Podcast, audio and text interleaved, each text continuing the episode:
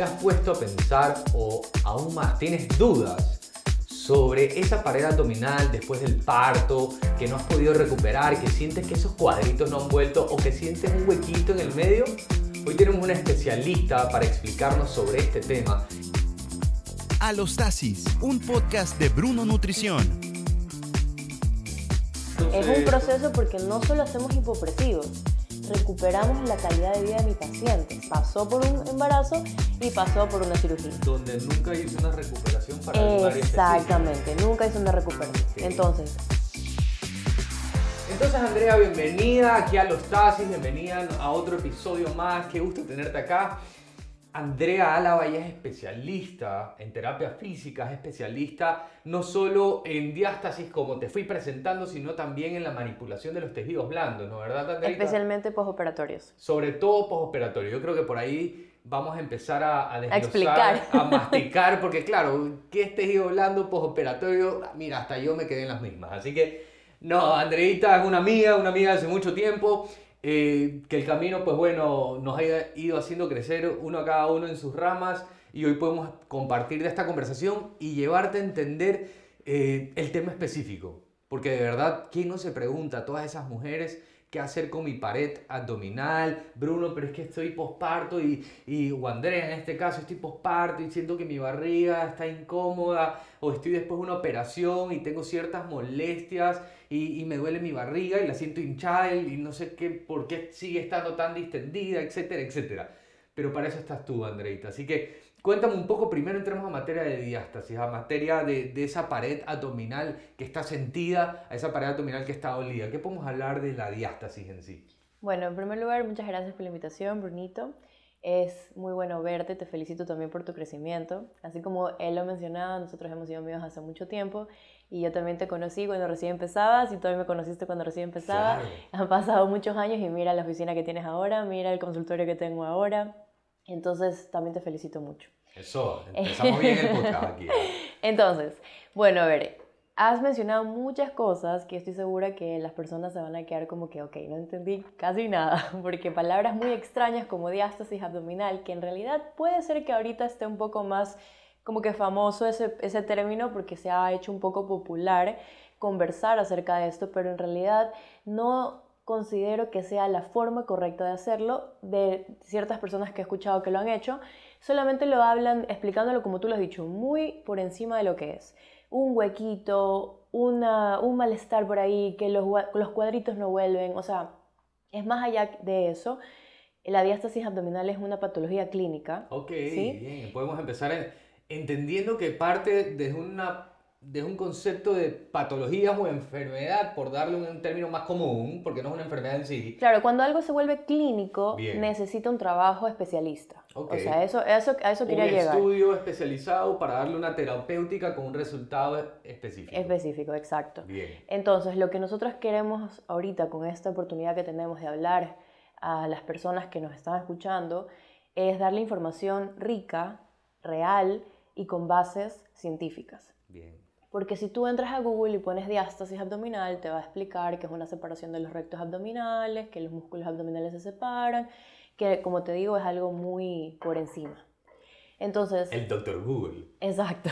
Entonces, la mayoría de las personas dicen, ok, tengo diástasis, pero no entienden cómo funciona la diástasis. O sea, ¿qué, qué, qué pasa? ¿Cuáles son las características que voy a encontrar en mi cuerpo si tengo diástasis? Es verdad que la pared abdominal está abierta, pero no existen solamente los rectos abdominales, hay muchos otros músculos abdominales. Efectivamente. Entonces la mayoría de mis pacientes cuando van al consultorio, eh, al momento de hacer la valoración se dan cuenta que va más allá de lo que dice Google y va más allá de lo que le cuenta la prima, la hermana, la vecina. Entonces puede ser que, por ejemplo, o cualquier lugar donde van y te dicen que van a trabajar tu, tu pared abdominal. abdominal. Claro, por ejemplo, mira, el caso de María no es el mismo caso que de Laura. Correcto, para ¿Ya? Entonces, yo siempre les explico en mis redes que hay diferentes tipos de diástasis y diferentes formas de valorarlas, de, por ejemplo, sospechar de que tienes diástasis. Y por ende la, terapéutica. Exacto, a eso iba. Entonces, el abordaje del tratamiento no puede ser el mismo para todas. Ok, o sea que yo, yo pensaba aquí, llega una mujer, mira, yo ya sé que esto pared que está abierta es diástasis, así que vamos a bota el oxígeno que te Hipopresivos. Hipopresivos contigo. Como dice la, la frase, hipopresivos. No necesariamente. No necesariamente. Ok, entonces yo me incluyo ahí estaba perdido, así que. Pero es que por eso es esto de aquí. Sígueme contando. Entonces, a ver, te explico. Entonces, si nosotros lo dividimos. A ver. Ya, y tú te imaginas un escenario con el que te voy a mencionar. Es una paciente postparto. ¿Ya? Esta paciente postparto tuvo que ser sometida a una cesárea. Bien. ¿Ya? Entonces ella no se convierte, no, no es solo una paciente postparto, sino también es una paciente postoperatoria. Desde ahí todo lo que yo he mencionado es clínico. Correcto, total. Entonces, ella viene a consulta, puede ser los 40 días postoperatorio, pueden ser 5, 6 meses, un año postoperatorio y se la sigue considerando posparto y postoperatorio porque pasó por un embarazo y pasó por una cirugía. Donde nunca hizo una recuperación para el Exactamente, nunca hizo una recuperación. Entonces, imagínate que viene una paciente 5 meses después de haber dado a luz por cesárea y ella obviamente considera que tiene diástasis. Cuando hacemos la valoración y nos damos cuenta que al momento del examen físico, durante la palpación, encontramos que no solamente puede haber diástasis abdominal, que eso si nosotros lo ponemos en una como por niveles, es la parte más profunda, el músculo. Pero si la pasamos por la parte más superior, la que más se ve, que es la parte de la cicatriz, es la parte de la piel, tenemos diferentes capas hasta llegar al músculo, ¿verdad? Efectivamente. Entonces, cuando yo estoy palpando el tejido, que es lo que le llamamos tejido blando, que es tejido abdominal, nos damos cuenta que... Que también entras en terapéutica ahí tú, ¿verdad? Por supuesto, claro. Entonces nos damos cuenta que ese tejido se encuentra endurecido, fibroso, con dolor a la palpación. O sea, yo la toco y ella, ay, me duele, ahí me duele mucho, ese lado me duele más, el de acá como que tengo una bolita. Entonces eso ya, ella está entrando en un proceso inflamatorio, o mejor dicho, ya presenta un, proceso inflamatorio y está ya agudizado. O, sea, presenta dolor Dolor a la palpación, inflamación, que es como que crece un poquito, por eso dice, pero esta pancita que tengo aquí no se va, pero es que es porque creció porque está inflamada. Me encanta, porque tanta gente llega posparto, mucha gente llega posparto, Andrea, y me dice, ya hablando posparto del año, ¿no? Pero sí, pero no, es que son pospartos. Exactamente. Entonces, y te llegan, pero es que tengo esta pancita, Bruno, que no baja con nada. Y estoy que me mato haciendo la dieta. Ejercicio, dieta, y el nada. ejercicio y no veo ni un cambio. Entonces, ahí habría que estudiar también. Es el caso de, dónde, de cómo se desarrolló esa pancita que le dicen que yo le llamo edema. Entonces, este edema, ¿qué es el edema? Yo le llamo panza bielero, la verdad. Ah, ¿sabes qué? El edema es la retención de un líquido. Okay. Si tú operas a cualquier persona o conoces a alguien que se haya operado, les pongo un ejemplo un poco más popular con respecto a la fisioterapia. Si te operas el hombro, ¿verdad? Te operan el hombro, tú vas a ver que tu hombro se inflama, está del doble del tamaño del otro hombro, no lo puedes mover, te duele, no me toques, ay, ay, está caliente, ah, y ahí sí van a hacer terapia. ¿Por qué no después de una cesárea, que también es una cirugía, que también vas a tener los mismos sentimientos, vas a sentir dolor, vas a sentir calor, se va a inflamar, va a crecer el doble. Así es. Entonces los cuidados deberían ser no los mismos que un hombro, pero con el mismo fin. Si yo me voy a entrar a una cirugía de hombro y pues me dice, pero tienes que hacer rehabilitación después, ¿por qué los médicos no dicen, si vas a entrar a cesárea, tienes que hacer rehabilitación después? Wow.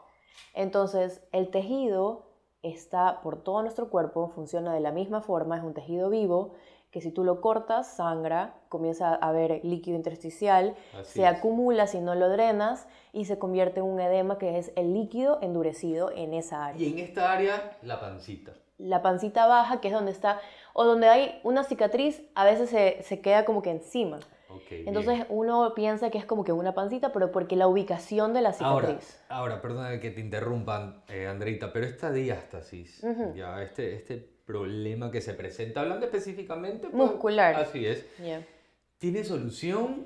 Hay, hay, hay, hay, mujeres que me han dicho, Bruno, creo que intenté hacer hipopresivos, ¿ya? No vamos a hablar de lugares, pero no vi mejorías, ¿ya? Entonces, pero realmente hay una forma, o sea, que tú digas, sabes que, a ver, tiene 5 centímetros, tiene un centímetro, ¿los 5 se cierran? Claro. ¿O siempre va a quedar un poco...? No, mira, a ver, te cuento esto para cerrar un poco lo que estábamos conversando, que era el tejido eh, blando, o el postoperatorio, te explicaba eso porque si esta paciente que vino, ¿te acuerdas que te decía que el caso era, imagínate una paciente de 5 meses que vino posparto con cesárea, presenta este edema, que ya lo explicamos, presenta este tejido endurecido, no podemos llegar al músculo, entonces yo no voy a poder palpar si es que hay o no hay diástasis. Entonces, por ende, ese paciente no tiene que hacer hipopresivos desde el principio, así haya pasado cinco meses de su parto. Si hace hipopresivos, es muy probable que no le funcione, porque ese tejido está endurecido, está con líquido y hay que drenar. Y peor aún si ha pasado cinco meses, está más duro y que... normalmente de uno se han hipopresivos. Exacto, entonces ahí está el problema.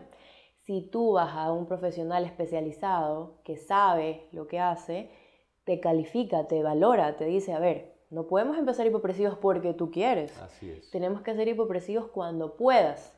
Para se empieza con una primera fase. Se empieza con una valoración. Bien. Porque he tenido de 10, dos casos de cesárea que no, haya, no ha sido necesario hacer tratamiento previo a los hipopresivos y han pasado directamente al tratamiento de ejercicios. Okay. Pero en el caso de las cesáreas, cirugías, cualquiera, abdominal, es muy, muy elevada la tasa de pacientes que deben hacer primero un tratamiento de fisioterapia dirigido al tejido antes de hacer ejercicios hipopresivos o ejercicios en general. ¿Qué es lo que, y esto es, un, es importantísimo lo que mencionabas, porque ¿qué es lo que más me dicen? Han pasado seis meses, intenté hacer ejercicio, me dolió, paré.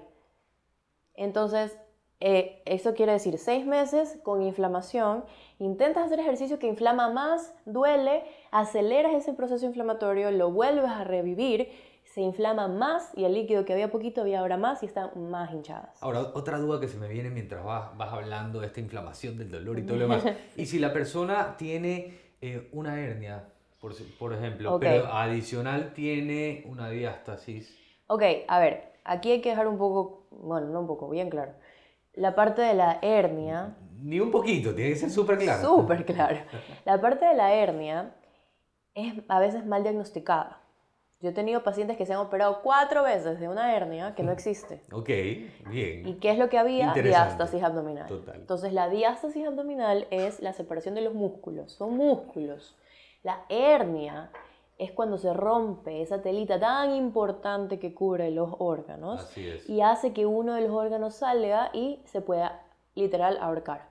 Entonces es un dolor que no te lo puedo explicar. Incluso a veces no son tan dolorosas, pero si tú, por ejemplo, por ahí rozas un poquito la ropa, Correcto, sientes tienes un como un, ay, me ardió, me dolió, ¿qué me pasó? Entonces yo he tenido pacientes que han tenido hernia, se han sentado, me han dicho, me duele, me, me, me rozo con la ropa y me arde, y lo he derivado, porque esa es una palabra clave en la parte de la fisioterapia y de toda la parte de la salud, tú lo sabes. Derivar. Una salud integral. Estamos hablando de un trabajo de un equipo multidisciplinario. Estamos hablando de un trabajo de, yo tengo una cirujana especialista para la zona abdominal, las hernias. Correcto. Si yo sospecho que mi paciente tiene una hernia o está confirmado que tiene una hernia, primero debe pasar por las manos de ella y después de la cirugía yo la puedo recibir. Ok. Pero normalmente las, las, o sea, les dicen incorrecto el diagnóstico, las, las están diagnosticando mal y les están operando diástasis. Ahora, una postoperatoria, hablando de un embarazo, ¿no? ¿Verdad? Que posiblemente presente una diástasis, ya, o un caso de una paciente con ya diástasis confirmada, más de cinco meses, ¿puede hacer ejercicios normales? ¿Tiene limitaciones? Claro, lo que pasa es que, mira, Empezamos a romper siempre, esos tabús ahí. Siempre, siempre es chévere hablar de esto porque te das cuenta de que la respuesta la tenemos ahí. Así es. O sea, mira, ponte a pensar, Brunito, tú que eres todo así activo, tú te llegas a lesionar la rodilla, tienes que operar la rodilla, ¿tú vas a salir de la cirugía a estar haciendo triatlón? No, no puedo, todavía. ya me operé y digo, está bien, pero para no la, toquen. Para la triatlón ya no está. Pero no la toquen, ya el fútbol se acabó, a caminar No, pero ¿por qué? Eso está bien. Ya, ya. pero si ven, esa es parte de nuestro trabajo como fisioterapeutas. No, no, no vamos a hablar de mi rodilla. No hablemos de la rodilla de Bruno, por favor.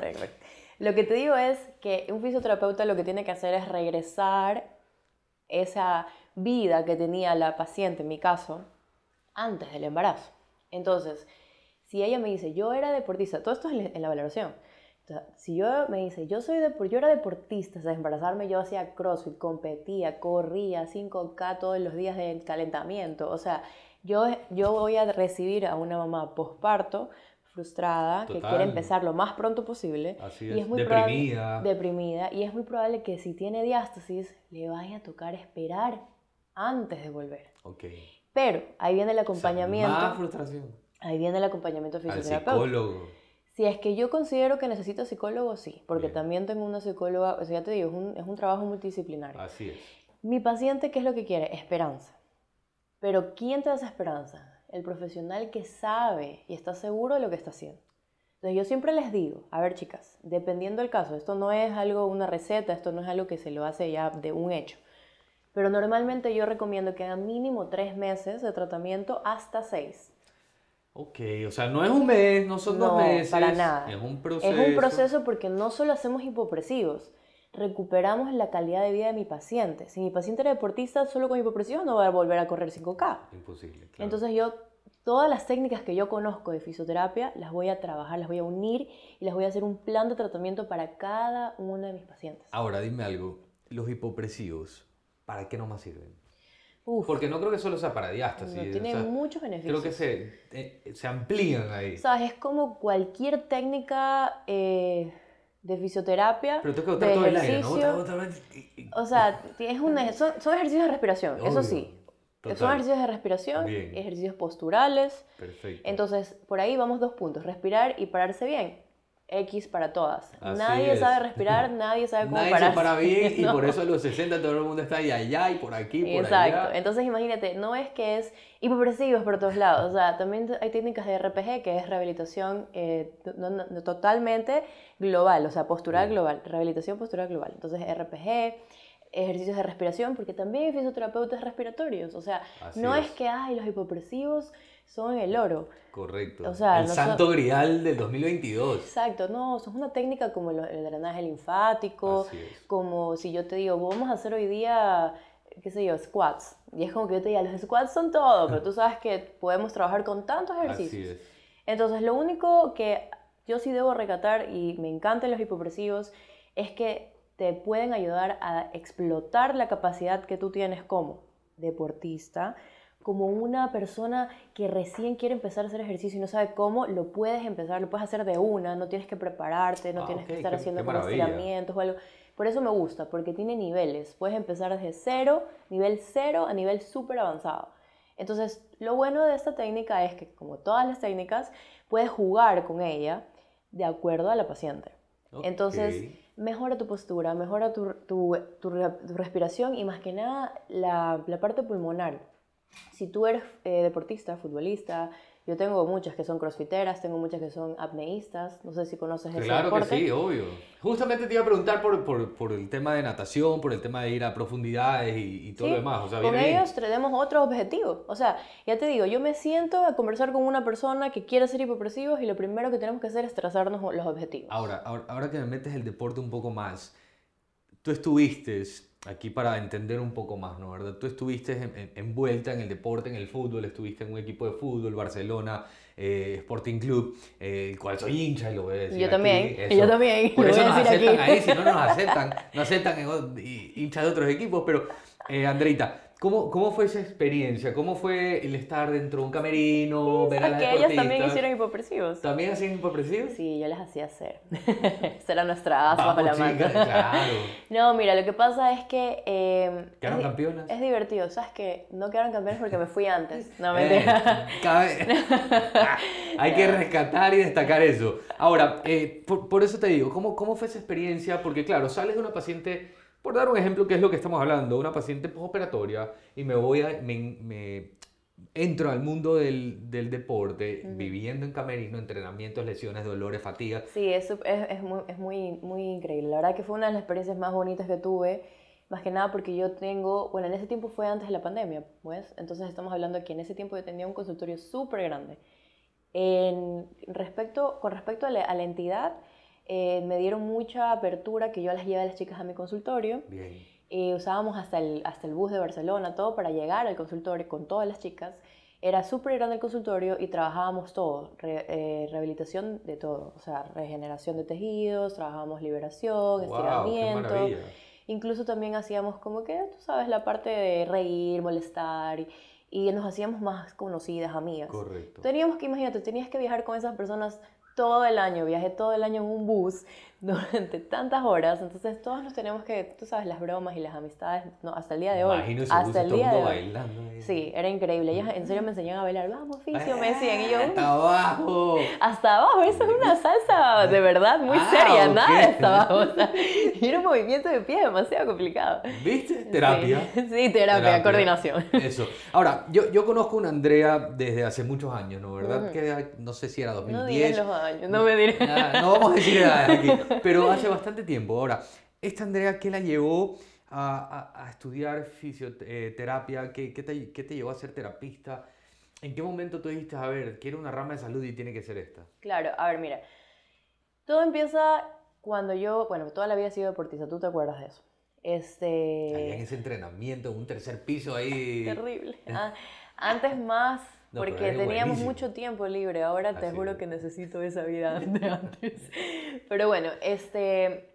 Yo siempre fui deportista, ¿ya? Entonces yo estaba buscando una carrera que tenga que ver mucho con la salud porque yo quería ser doctora, pero, pero yo tengo doctores en la familia, muchos, tíos, primos, y de verdad yo los he visto el proceso que han tenido para poder llegar a ser lo que son, el sacrificio que han tenido que ser sus papás. Lo demandante. Es, o sea, no te digo que es terrible, no es eso, pero es alguien que tiene que dedicarse y decir, bueno, voy a empezar y en 10 años recién tal vez termine. Así es. Entonces yo dije, no, yo no voy a poder porque yo me conozco, yo soy toda verde, ya ahorita, dale, rápido, sí, ajá, de aquí para acá, de aquí para allá. Entonces, eh, sí tuve algunas amigas, mejores amigas que estudiaban medicina y yo ya estaba graduada, ya tenía mi consultorio, ya estaba ejerciendo, ya era lo máximo de lo máximo y ellas seguían estudiando. Ahora, ese era el sueño de ellas. Claro.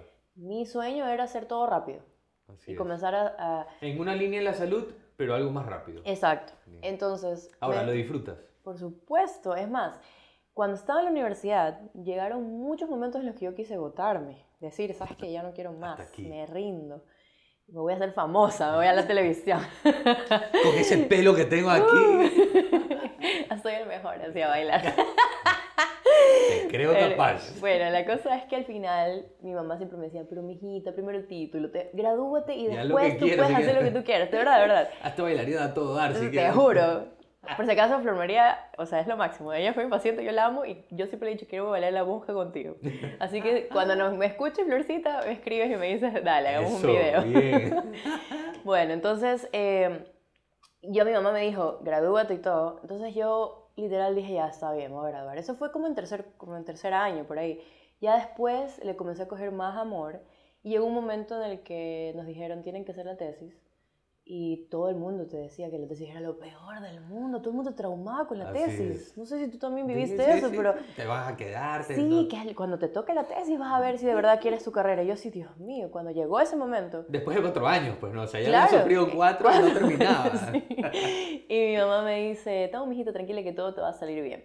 Entonces nos sientan y nos dicen, bueno, a ver, consejo, porque nos tocó un ingeniero, ingeniero Fariño, no sé si te tocó a ti. Claro, correcto, lo conozco. yo lo amo, por si acaso, sí, sí. pero primero nos odiamos los dos. Sí, sí, sí. Era de parte y tesis, parte. Y tengo la mejor tesis de grabación. Yo también, y fue por él. Eso, bien. Exacto, yo también. Entonces, si yo- nos yo, escucha aquí- yo lo robé.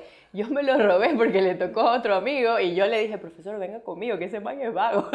No voy a decir nombres, Un pero- tipazo, un tipazo. Pero es lo máximo. Él me dijo, dale, cámbiate.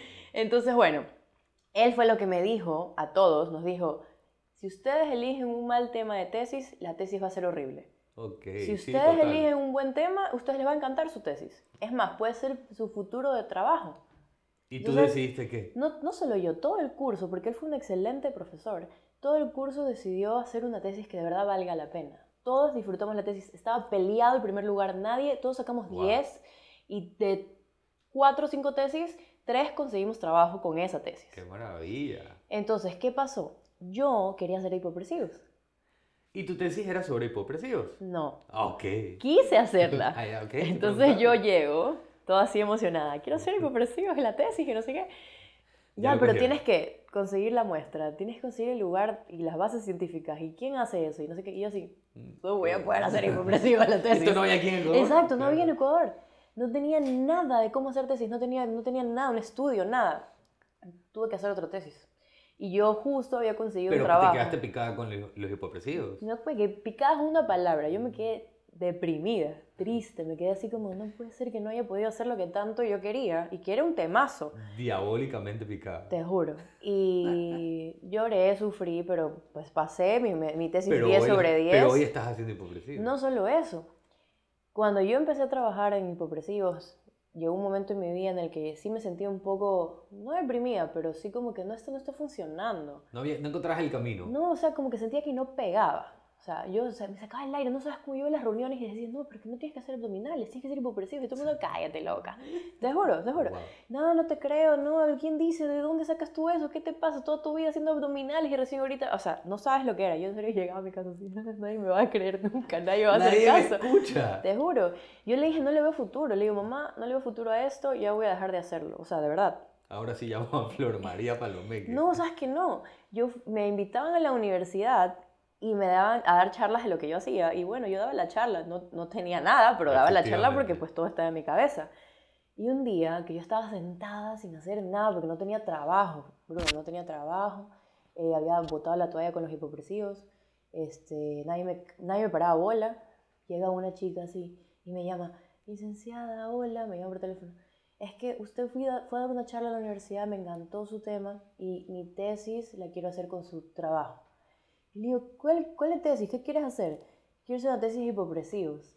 Y yo, de Bruno, dije, ¡ah! La tesis que yo quería hacer. Pero luego dije, pero lo mejor de todo es que la tesis que yo quería hacer iba a ser en base al trabajo de otra persona. Esa tesis va a ser en base de mi trabajo. Puedo medir si está funcionando. No sabes lo increíble que fue. Y desde ahí despuntó Bellicare. Bien. Entonces, ¿qué pasó? ¿Qué año fue eso? Eso fue hace, uy, Dios mío, no sé, unos seis años puede ser. Ok, bien. 2016, 2015. Pueden ser unos... ¿Antes o después del terremoto? Pueden ser unos seis o cinco años, creo. Bueno, unos cinco. Ok. Porque dos años sufrí.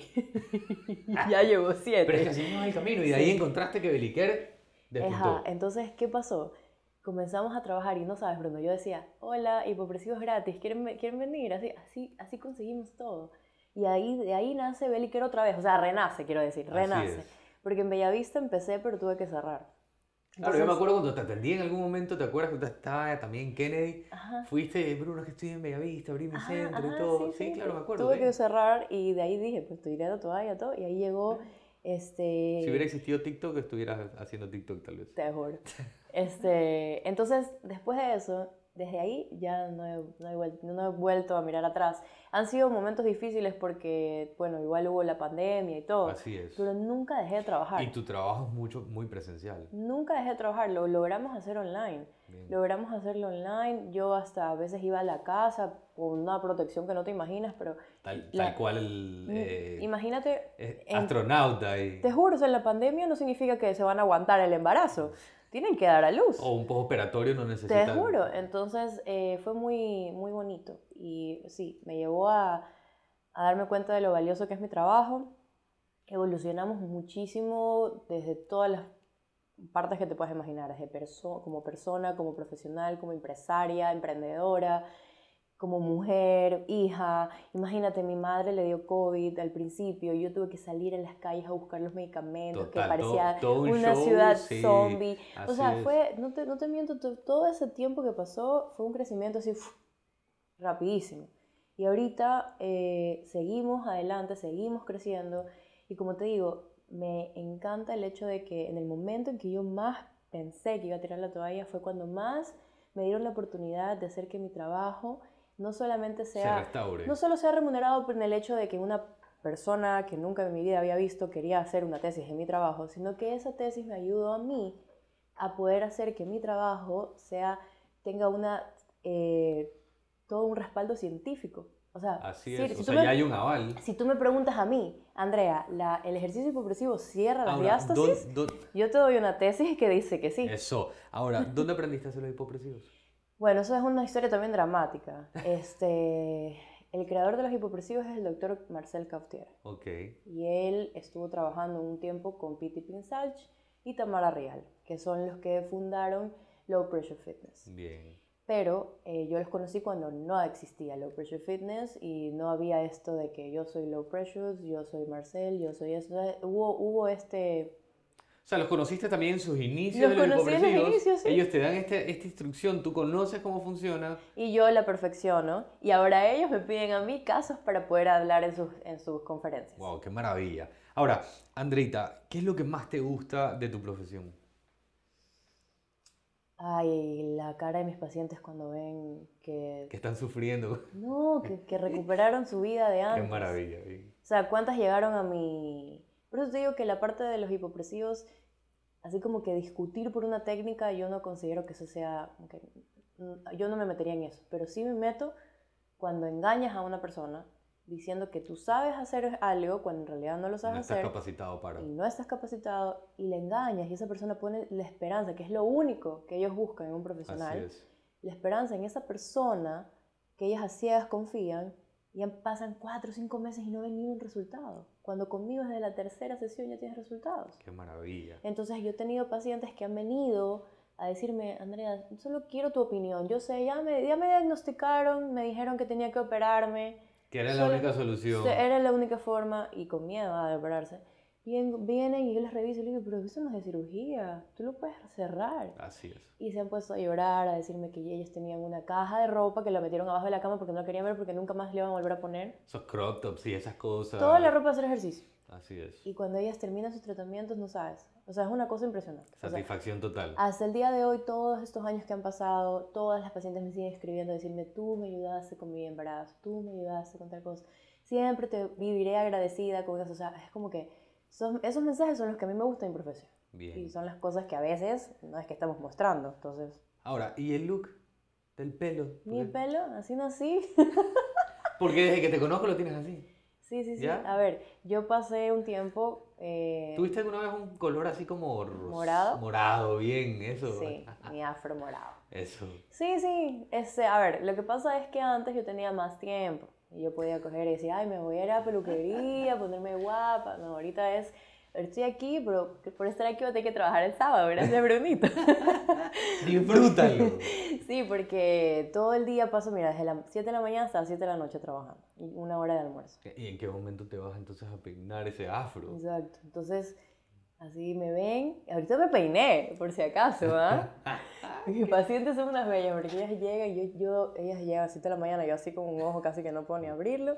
Y me dicen, ay, qué guapa. Yo así, Ni me, ni "¿Qué? me he peinado. Ni siquiera sé cómo está mi pelo, pero Ah. gracias. Ahora, Andrea fue una persona que, que fue encontrando en el camino. ¿Qué, ¿Qué depara o qué tiene pensado Andrea para Beliquer en los próximos años? Ay, mira, hay algo que me está, pero así, Eso. persiguiendo la vida. Las cosas que nadie le ha dicho a Andrea, aquí las está contando. ¿Eh? Sí, mira, me han escrito de otros países. Pero no para poner belly. Eso no, eso no haría. No, no, no considero que las franquicias estén malas, ¿ah? por si acaso. El que puede, que lo haga. Pero para mí la calidad es muy... Súper Es importante. una cosa, pero así, que es, lo- que es con pinza. Porque yo he tenido mi grupo de trabajo. Y las adoro y las amo y, y todos los días estamos ahí en contacto. Pero las pacientes siempre van a querer estar conmigo. Siempre van a decir... Quieren "Y- y tus me vas a y tus palabras. me vas a atender tú, pero necesito que me atiendas tú, pero si me vas a recibir tú. Entonces eso de ahí, cuando llega alguien que no soy yo, no es que ellas se ponen molestas, obvio que no. Pero ellas dicen, yo quería con, con Andrea. o sea. Entonces yo siempre digo, no, yo, yo voy a tener que hacer un clon mío si es que quiero trabajar con alguien, pero de ahí yo soy feliz trabajando sola. Pero sí me han invitado a formar personas Bien. especialmente en México, eh, en Brasil. Entonces sí tengo contactos que por ahí me dio. Entonces si es que en algún momento yo llego a hacer algún tipo de doctorado o algo, sería en docencia, para Correcto. ver si puedo Poder formar. enfocarme un poco a el crecimiento empresarial, pero netamente formar más profesionales Bien. qué con lo que yo he aprendido y lo que yo sé, porque en realidad si te puedes dar cuenta, lo que yo te he explicado es que yo he creado mis propios protocolos.